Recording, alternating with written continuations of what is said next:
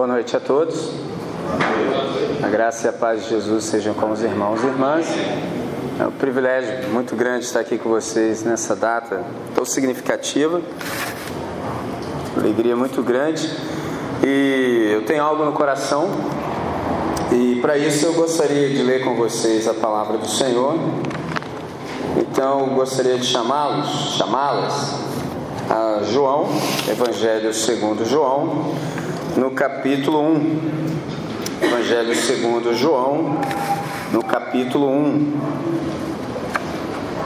Evangelho de João, no capítulo 1.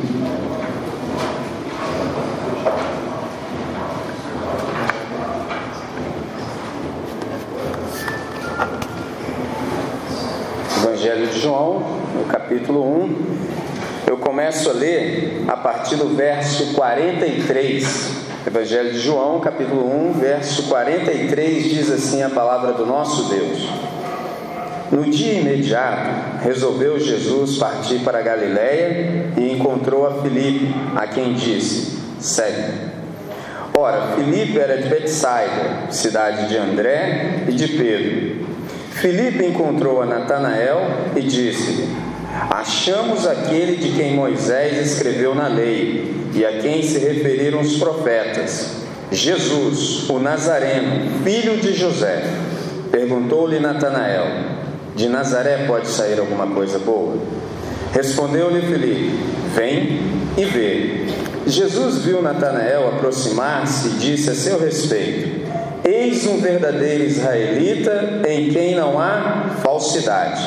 Perguntou-lhe Natanael: De onde me conheces? Respondeu-lhe Jesus: Antes de Felipe te chamar, eu te vi, quando estavas debaixo da figueira. Então exclamou Natanael: Mestre, tu és o filho de Deus, tu és o rei de Israel.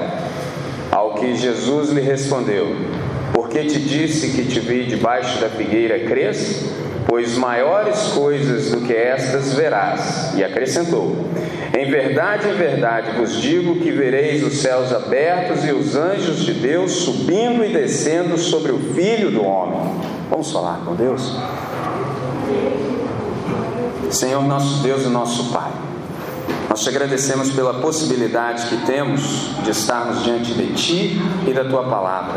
Reconhecemos que tudo isso é um benefício que nós experimentamos pela cruz do Calvário, pelo sacrifício de Jesus Cristo.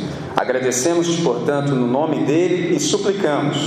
Abre o nosso entendimento, Senhor, de modo que compreendamos as maravilhas da tua lei. Continua-nos, continua, Senhor, a falar aos nossos corações Assim oramos nessa noite, agradecidos, no nome precioso de Jesus, hoje e sempre. Amém.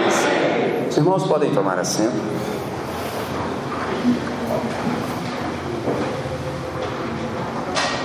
Uma vez eu conversava com uma pessoa, na verdade ele que quis conversar comigo.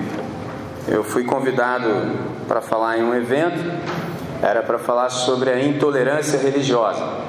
E eu fiz uso da palavra. Quando eu terminei de falar, quando eu desci, veio um rapaz conversar comigo.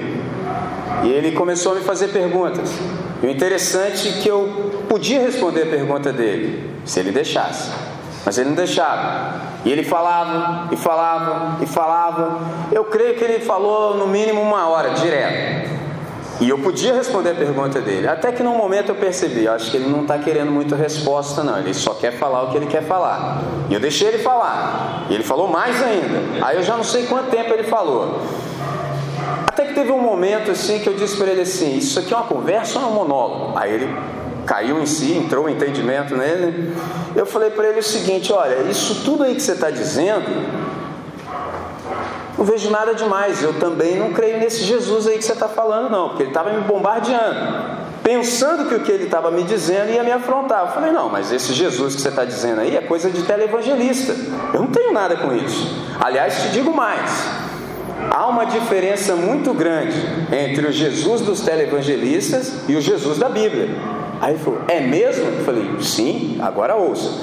E estou pensando em escrever uma série de estudos cujo tema seria esse: O Jesus que eu nunca conheci. Esse é um título de um livro do Philip Yancey. Ele disse para mim: você deveria fazer isso. Falei, então vou começar. Então hoje eu gostaria de conversar com vocês uma das facetas do Jesus que eu nunca conheci. E o Jesus que eu nunca conheci é o Jesus de Nazaré. É interessante falar isso, porque num país extremamente religioso como o nosso, por exemplo, você perguntar assim: quem é Jesus? Aparentemente faz pouco ou nenhum sentido, porque todos nós sabemos quem é Jesus, ou presumimos que sabemos. O problema é que houve um tempo que nós chamamos de Idade Média. Hoje nós estamos na Idade Mídia. E aí, eu não sei se você já percebeu, pessoal que aparece na mídia não tem muito que ver com o nosso time, não. Vou até aproveitar o ensejo. Eu não sei se você já responde com toda naturalidade e diligência quando alguém lhe diz assim: Você é evangélico? Hum. Você responde rápido, sem pestanejar. Eu vou usar um palavreado aqui mais técnico, assim, em vista do horário e tal. Por exemplo, lá no íntimo eles estão perguntando assim: você é do time que pega dinheiro, o bem um salão e coloca nas partes íntimas? Você é desse time? Mas só que isso, irmão? Você é do time que pega propina e depois ora? Você fala, não, que isso? É por isso que você não responde com tanta diligência que você é evangélico. A gente sai pela tangente. Sou cristão. Entendeu? Difícil. Por quê? Tem um monte de Cristo aí, ó. tem um monte de televangelista prometendo coisas que Deus nunca disse na sua palavra. Aí, quando te perguntam quem é Jesus e se você é evangélico, no mínimo você pensa mais umas cinco vezes. Você não responde mais tão prontamente. Por isso que fazer essa pergunta, quem é Jesus, aparentemente faz sentido. Mas eu quero lhes dizer que faz todo sentido. Porque há uma diferença muito grande do Jesus dos evangélicos para o Jesus do Evangelho. Opa! E eu lhes digo nessa noite que o Jesus do Evangelho é Jesus de Nazaré.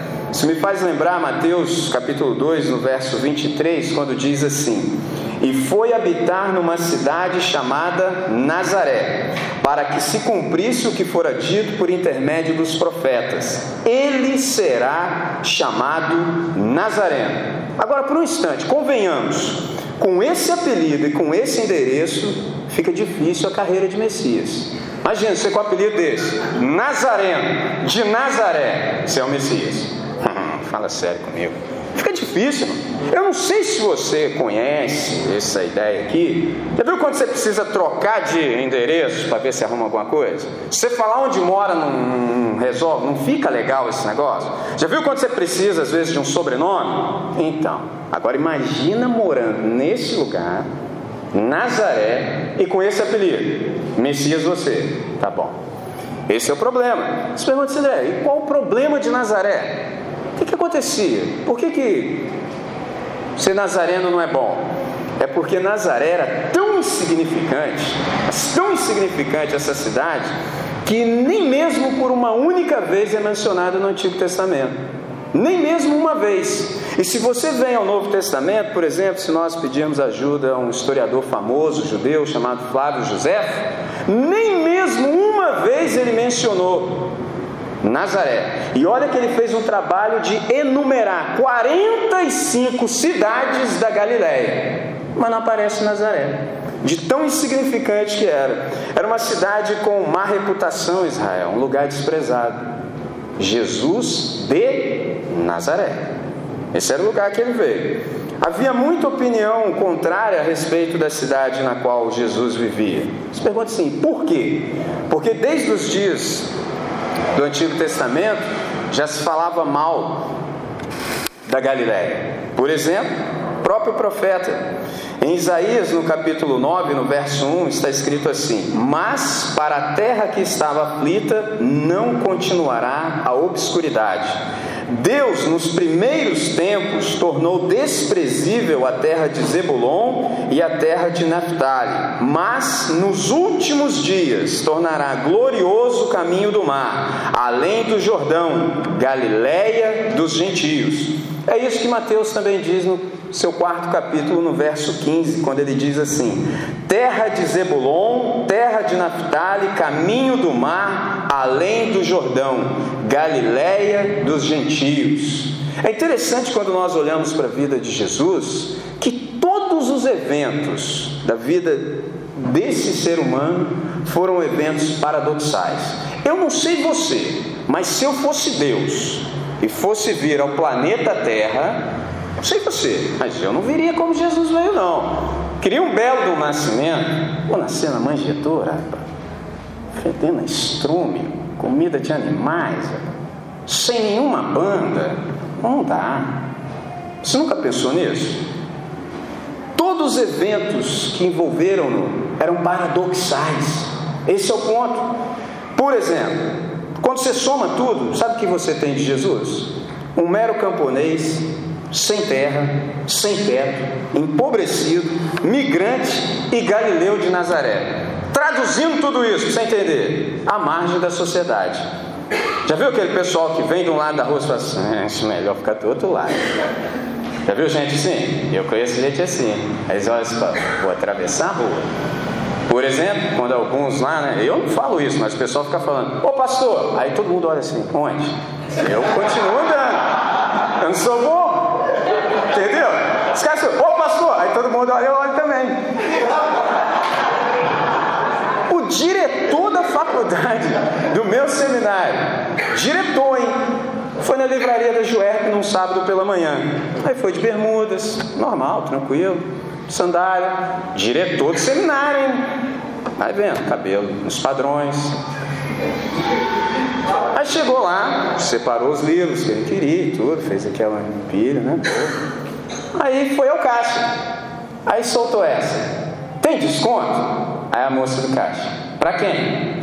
Ué, para pastor. Ela. Quem é pastor? Aí, eu, ela, de quê? Eu falei, fica difícil. Eu falei, o quê? Bom, se o diretor do seminário está nesse time, você imagina eu. Eu falei, bom, eu. Tem num, num, num bolo assim, todo mundo, ô pastor! Aí os caras, todo mundo. Eu falei, opa, não é comigo não. Jesus de Nazaré. O que, que significava essa designação? Primeiro, escárnio e deboche.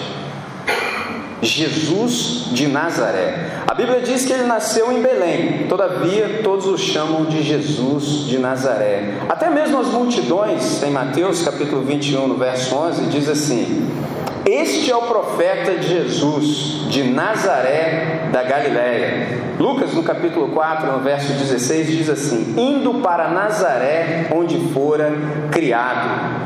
Interessante isso. Já viu quando, para efeito de ênfase, você diz assim, por exemplo, esses dias mesmo eu estava vendo uma matéria, falava sobre a truculência do exército, lá na Rocinha. Aí o camarada disse assim, para enfatizar o que ele queria dizer: Sou nascido e criado aqui 40 anos, nunca passei por isso. Jesus nasceu em Belém, mas foi criado em Nazaré.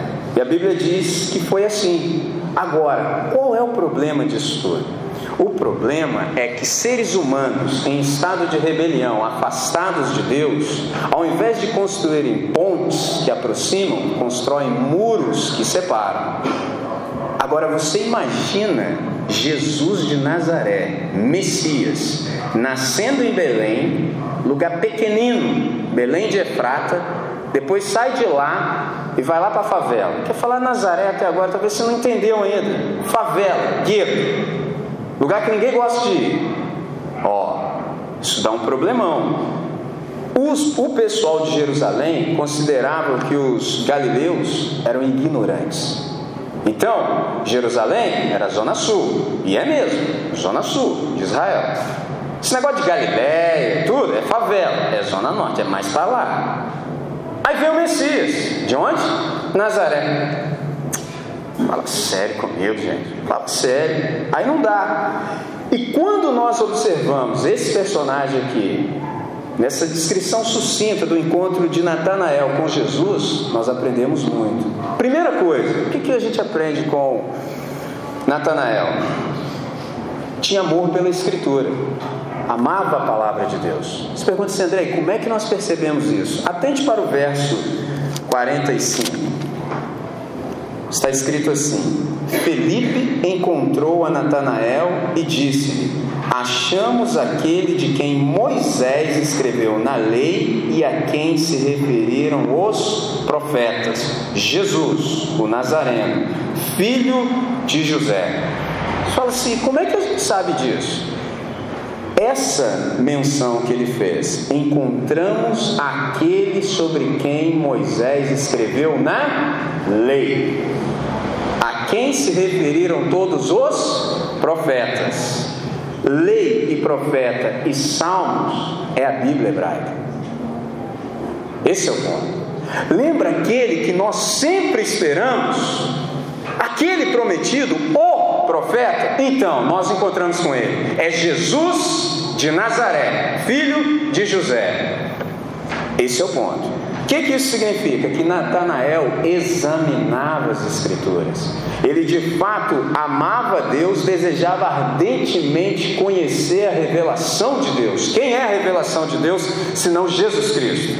Esse é o ponto. Felipe diz para ele: Pois bem, nós o encontramos e ele é de Nazaré. Bom, por um aspecto, de fato, Natanael examinava e amava as Escrituras. No entanto, agora vem um ponto que, para mim, é fundamental e é uma das razões pelas quais eu creio na Bíblia. Você já percebeu que a Bíblia não procura ocultar o pecado de ninguém? Você já viu qual livro que o, o personagem é explicitado nas suas ações mais vis? Você já viu livro assim? Não tem. Já viu autobiografia? Que terror! Isso é a maior vaidade com o ser humano, ele próprio escrever sua biografia. Aí afunda de vez. Terror. Você não vai dar uma maquiadinha, não? Não sei, né? A não sei que você seja um Agostinho para fazer suas confissões. Certo?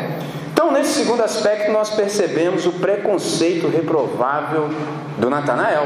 Ó, amava as Escrituras, hein? Esperava conhecer a revelação de Deus, mas preconceituoso. O que é preconceito? É quando você não tem todas as informações necessárias, você não fez toda a investigação e você emite um parecer. Por exemplo, na minha cidade tem um lugar lá, tem um largo, e fica o pessoal que, entre aspas, todo mundo chama de hippie. Mas não é hippie porque hippie é só na década de 60, são os artesãos.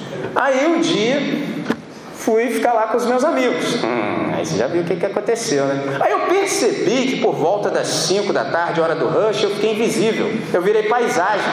Ninguém me via. E quem olhava para mim, quem foi criança, adolescente aqui na década de 80, lembra do filme do Robocop. Lembra quando o Robocop olhava para alguém? Vinha toda a descrição. Aí eu olhava no olho dos cidadãos que olhavam para mim e falava assim: Isso é tudo vagabundo, safado, maconheiro, não quer nada com o trampo, tudo safado, vagabundo. Falei: Caramba! Adiantava falar assim: Sou pastor. Fala de quê? Eu estava lá no meio de todo mundo lá, ó. tinha jeito para os caras lá, todo mundo só olhava assim, sabe? Aquele pessoal dava aquela olhada só aquecer pra você. Safado. Aí, tudo vagabundo, não quer nada com o trampo. Falei, ó, oh, isso é preconceito. Ninguém me perguntou nada. Não quis saber quem eu sou, se eu faço ou não faço, se Deus me lavou ou não, se me resgatou ou não, se eu tenho uma nova vida, se eu nasci de novo. Ninguém perguntou nada, não, pá. Safado. Olha aquele ele é o chefe.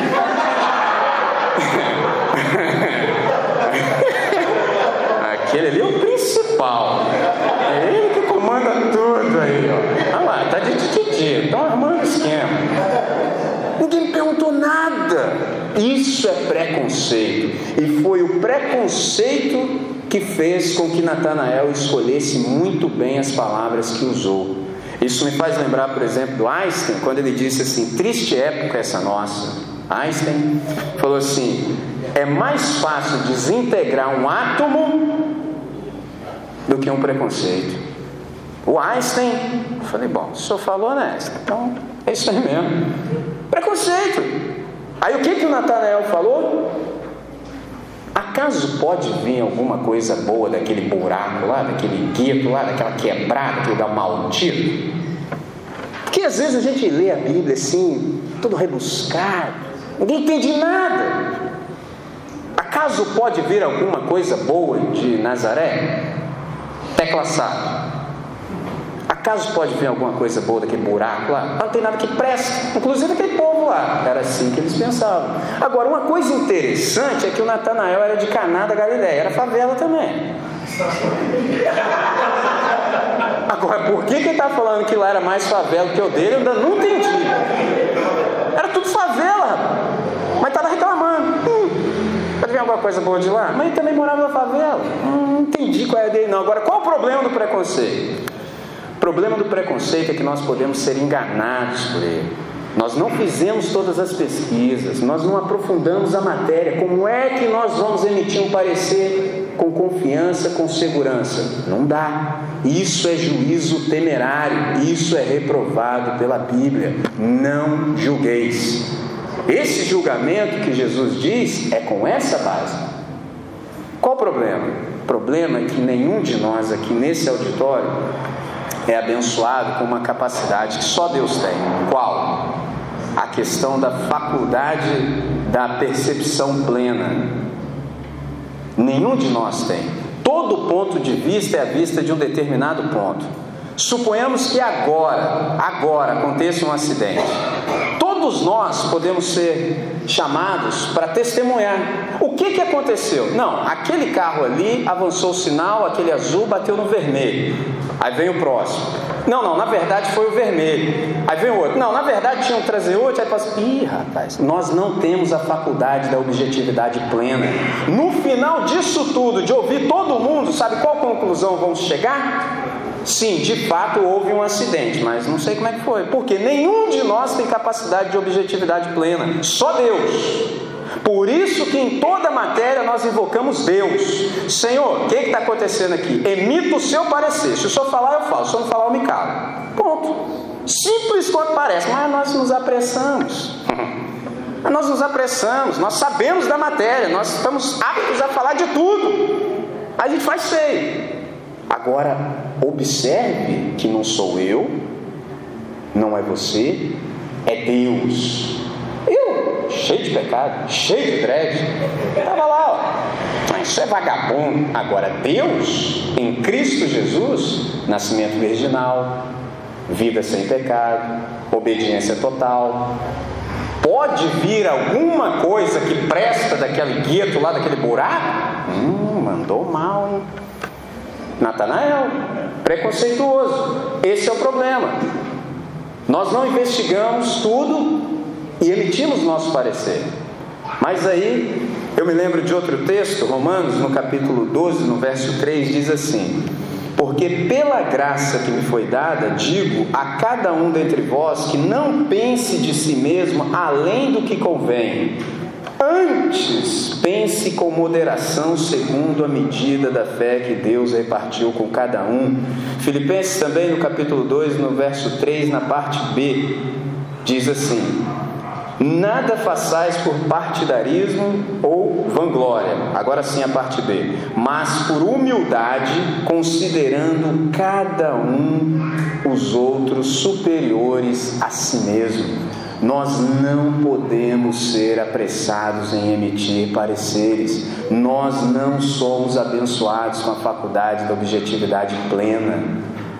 Em qualquer matéria, consulte a Deus. Deus, é isso aqui mesmo que eu estou vendo?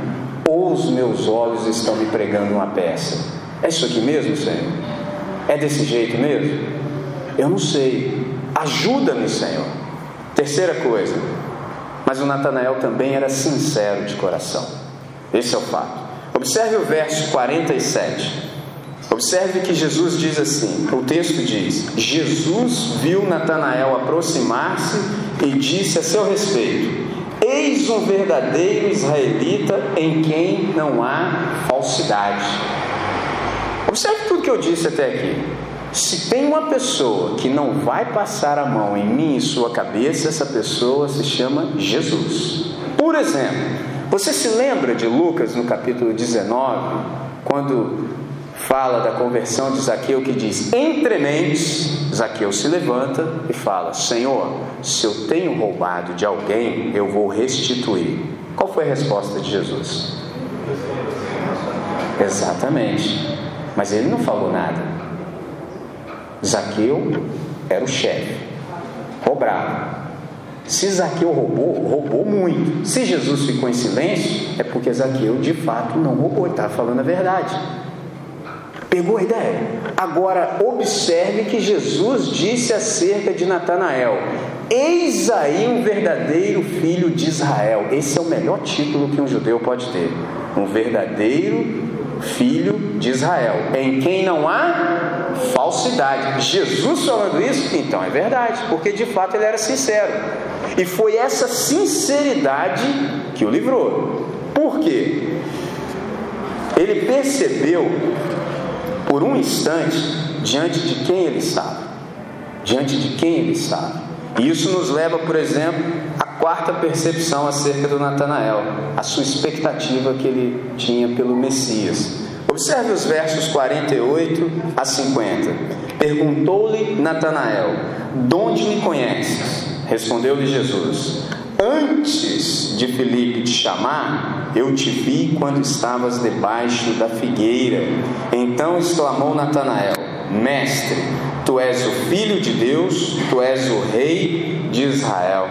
Foi por causa dessa sinceridade de coração e pela percepção que Natanael teve acerca de Jesus de Nazaré que ele, livrou, que ele se livrou e superou os seus próprios preconceitos. Esse é o ponto. Eu me lembro de um amigo, ele frequenta um estudo que nós temos todas as quintas, o nome dele é Nem, e ele escreveu uma frase uma vez no Face que eu falei: é isso aí. Ele disse assim: quem não se arrepende não aprende. Simples quanto parece. Quem não se arrepende não aprende. O Natanael, o Natanael disse o que disse porque ele pensava daquele jeito mesmo, de verdade.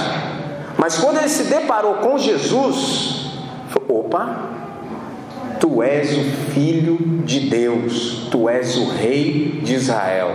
Por que, que ele disse isso? Por uma frase: Eu sei quem você é, eu sei, e você não é falso. Natanael fala assim: E de onde, perceba, de onde você me conhece? De onde? Jesus foi muito além.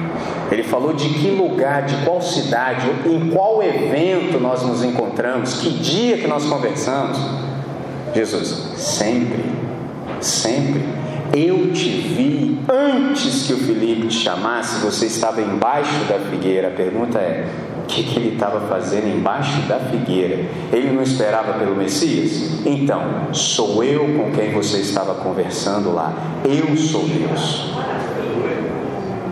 Meu Deus do céu! É isso mesmo que eu sou. Estou aí. Esse é o ponto. Esse é o ponto. Por isso que é muito complicado quando eu e você emitimos pareceres sem investigação. Muitas vezes, para não dizer todas, os meus olhos os seus olhos lhe, pregam peças. Você não sabe que enganoso é o coração? Às vezes a gente pensa que é isso aqui, mas coração na mente de um hebreu é você inteiro. Não é como para os gregos. Se eu digo para você, homem sem coração, você fala assim, ah, alguém que não tem sentimento. Não é isso. Nós integralmente somos enganosos, nós não somos confiáveis. Esse é o ponto. Esse é o ponto. Só que quando se trata de Jesus de Nazaré, aí a questão se afunila ainda mais. Por quê? Muitas pessoas hoje já se esqueceram que Jesus de fato é de Nazaré. Como é que nós começamos essa conversa? Dizendo que há muitos Cristos por aí, inúmeros deles. E qual o problema disso? É que hoje, nessa idade mídia, pouca gente se lembra que Jesus é da Galileia. Jesus é do gueto. Jesus é do time que você não vai convidar. Jesus é do time que se você vê ele e a galera dele, você vai trocar de calçada. Esse é o problema. Só que os marqueteiros da religião, para fazer Jesus ficar mais palatável, para descer melhor, passaram verniz em Jesus. Isso me faz lembrar de um livro do Eugene Peterson que chama A Maldição do Cristo Genérico. Tem um montão aí de Cristo genérico, Cristo falso. Isso me faz lembrar ainda mais do John Piper, quando ele fala que Jesus não pode ser domesticado. Ou você cospe na face de Jesus, ou você se prostra. tem gente que quer ficar no meio. Você já viu aqueles livros assim que Jesus, o maior executivo, Jesus, o maior psicólogo, uma lista de dez. Jesus é o primeirão, aí depois vem os outros líderes. Das duas, uma. Ou esses líderes entraram na categoria de Deus, ou então Deus desceu para a categoria dos líderes. Jesus não ocupa lista nenhuma. Jesus é Deus. Está fora da lista. Ele é Deus. Mas aí domesticaram Jesus. Isso é impossível ou eu e você cuspimos na face de Cristo, ou então nós prostramos e reverenciamos porque Ele é Deus, meio do caminho está. É simples. Mestre, tu és Deus, tu és o Filho de Deus, tu és o Rei de Israel. Essa é a percepção correta. Outra não cabe. Hoje está cheio de gente no meio. Um amigo meu falou assim: André, no meio, em cima do muro, é só caco de vidro. Eu falei: Essa é boa.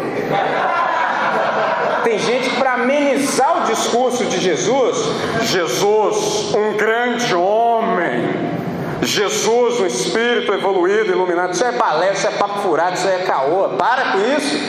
Jesus é Deus? Não, Jesus não é Deus. Então tá bom assim, fala que não é Deus, não vem com esse negócio não. Jesus é Deus. E se Ele é Deus, existe uma maneira correta de se viver, não se pode viver de qualquer maneira. Por isso que as pessoas tentam descer o nível. Porque se Jesus for Deus, não dá para viver de qualquer maneira. Tem que ser do jeito dele. Então vamos amenizar o negócio, André. Se Jesus aí não desce na nossa garganta, se Jesus aí fica andando com esse povo aí esquisito, não dá, André. Como é que ficam os ricos da nossa igreja? Ó, oh, uma vez eu vi essa.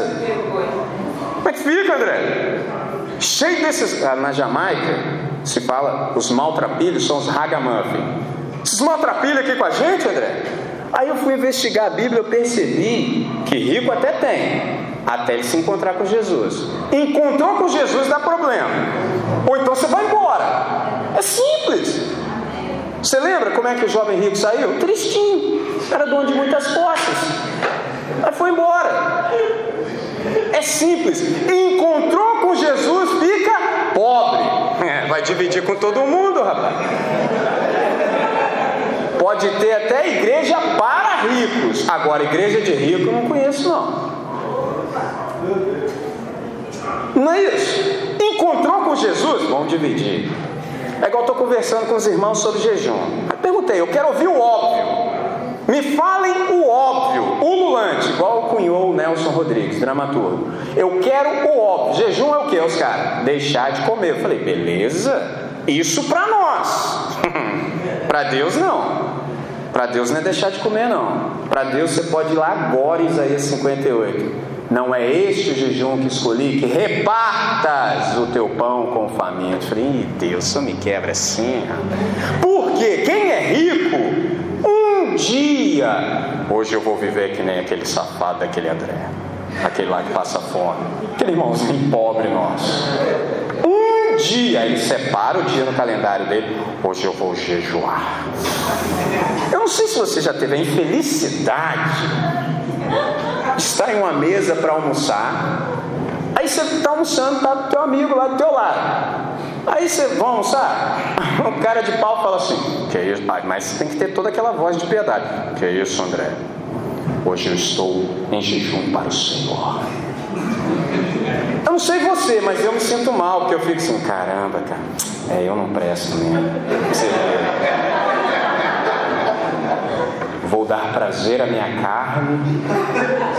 Esse irmão está aí, ó, contrito de coração, quebrantado, afligindo a sua alma, e eu estou aí. Eu pensei assim, mas esse jejum é para quem? É para o Senhor? Mas ele não falou que tu ficar lá na tua casa?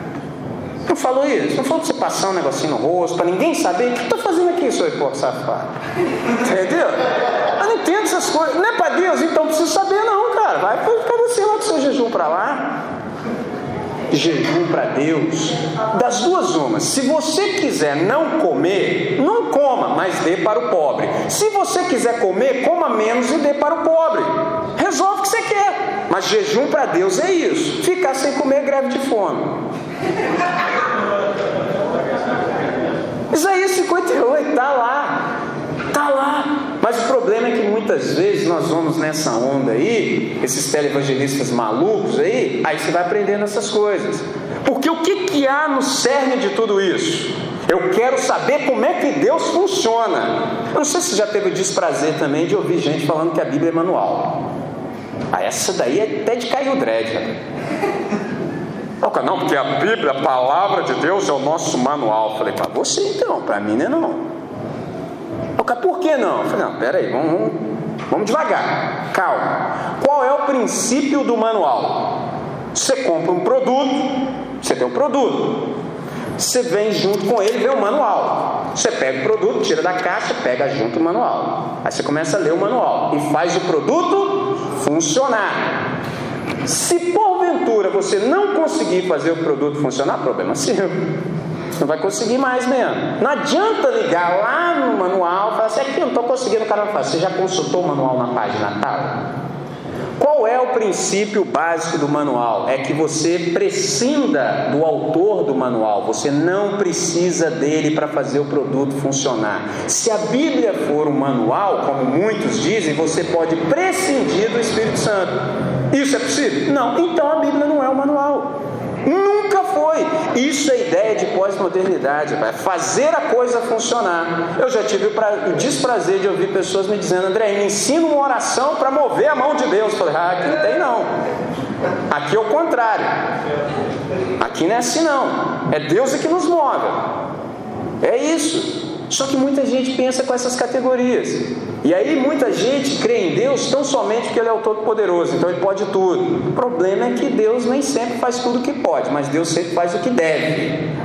E aí tem um montão de gente aí decepcionada com Deus. E Deus assim, ah, mas eu não te falei nada disso. Que dia que eu te falei isso? Quando assim? Não estou me lembrando. Aí é texto fora de contexto. Lhes digo uma coisa muito simples e muito clara: qualquer texto que você lê no Antigo Testamento, submeta-o à cruz de Jesus. Jesus, como é que o Senhor interpreta esse texto? Como é que esse texto fala para mim hoje? Esse é o ponto. Mas esse Jesus aqui não é o Jesus domesticado, não é o Jesus não, não, não real, não original, não é o Jesus genérico, é o Jesus verdadeiro, é o Jesus de Nazaré. Diante disso, a gente tem uma perguntinha que perscruta o nosso coração: Qual Jesus me encontrou? É esse Jesus dos televangelistas ou é esse Jesus que anda por ruas empoeiradas, sombrias? Que Jesus me encontrou? Porque se for esse Jesus aqui, da rua suja, empoeirada, graças a Deus para nós. Agora, se não for, vai ser um Jesus muito parecido com o MacGyver. Quem foi criança na década de 80 sabe, MacGyver resolvia tudo. É um Jesus da lâmpada. Só que esse Jesus até concede mais desejos, que o da lâmpada é só três. Esse não. Se você jejuar certinho, chegar junto na oferta, participar da corrente, entendeu?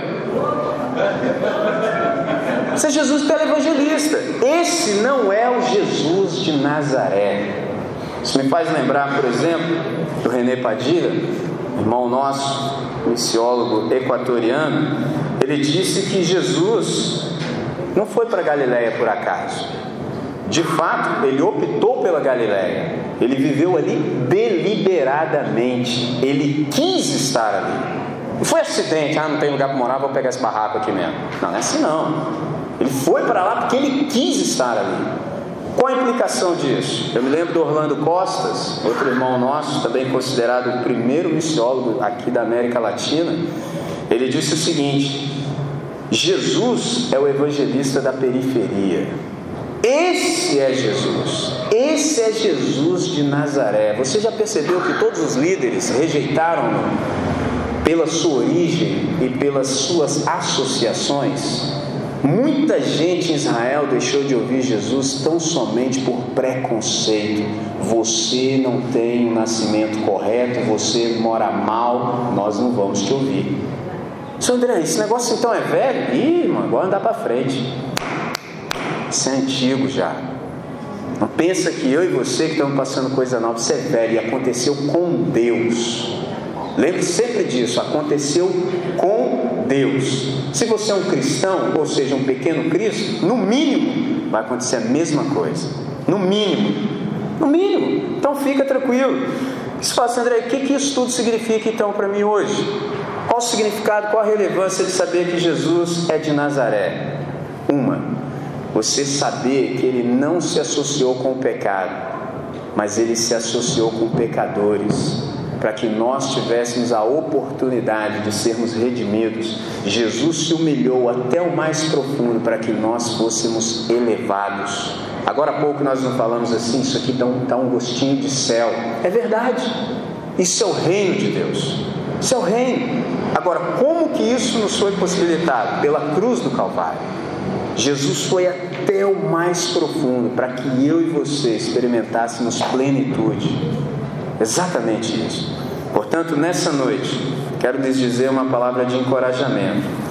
Deus confiou a sua missão às pessoas mais vis da sociedade, mais vis, aqueles que ninguém dava nada, os mais improváveis, e ainda hoje, Deus continua chamando. Deus continua chamando. Então, se você é daquele time que ninguém te vê, ninguém vê o seu endereço e pensa coisas estranhas, saiba que você faz parte do time que foi lido aqui antes, Mateus no capítulo 5.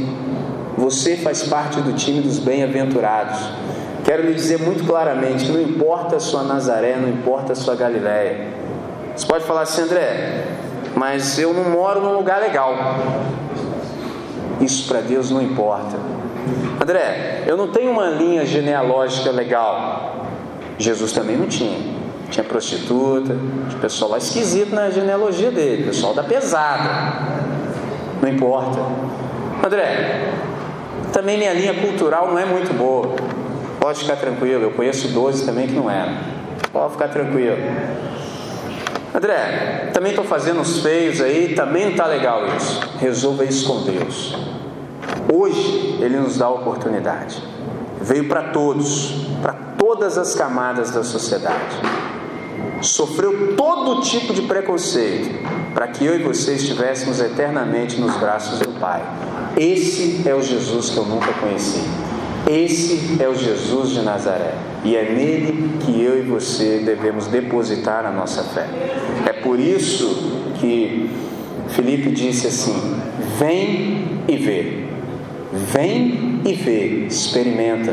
Por mais que no final de tudo isso você possa dizer assim, André, eu não entendo isso. Deixa eu lhe dizer tão somente uma coisa: melhor do que você entender Deus é você confiar nele. Eu me lembro do Tertuliano, irmão nosso, que disse assim: Eu creio porque é absurdo, se não o fosse, eu entenderia. Deus não chamou a mim e a você para entender, Deus nos chamou para crer. Creia em Cristo, creia em Jesus de Nazaré, entre na esfera do seu cuidado, confie tão somente nele, exclusivamente em Jesus de Nazaré. Tá certo? É Ele que faz com que nós permaneçamos sobre os nossos pés. Eu tenho um amigo que ele cunhou uma frase que é assim: Eu sou que fica em pé pela fé. E eu completo: em Jesus de Nazaré. Que Deus seja, pois, servido de nos abençoar.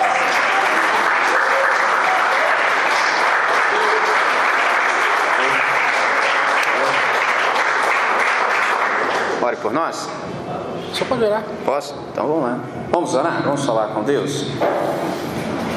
Senhor, nós te damos graças por esse tempo. Te damos graças por esse momento de compartilhar da tua palavra. Queremos te agradecer por tudo quanto o Senhor nos tem falado ao coração. Queremos te pedir que tudo isso fique gravado em nós e que, se porventura preconceitos ainda insistem em ficar agarrado em nós, que Senhor, pelo teu sangue, nos extirpe isso do coração, Pai. De modo que nós a cada dia nos assemelhamos mais a Ti e não venhamos a julgar ninguém sem as provas plausíveis, Deus. Que assim seja para que teu nome seja exaltado e glorificado em nosso meio, de modo que todos possam perceber quão extraordinário e maravilhoso o Senhor é. Assim oramos, para que teu nome seja sempre exaltado entre nós, hoje e sempre, no nome precioso de Jesus. Amém, Senhor.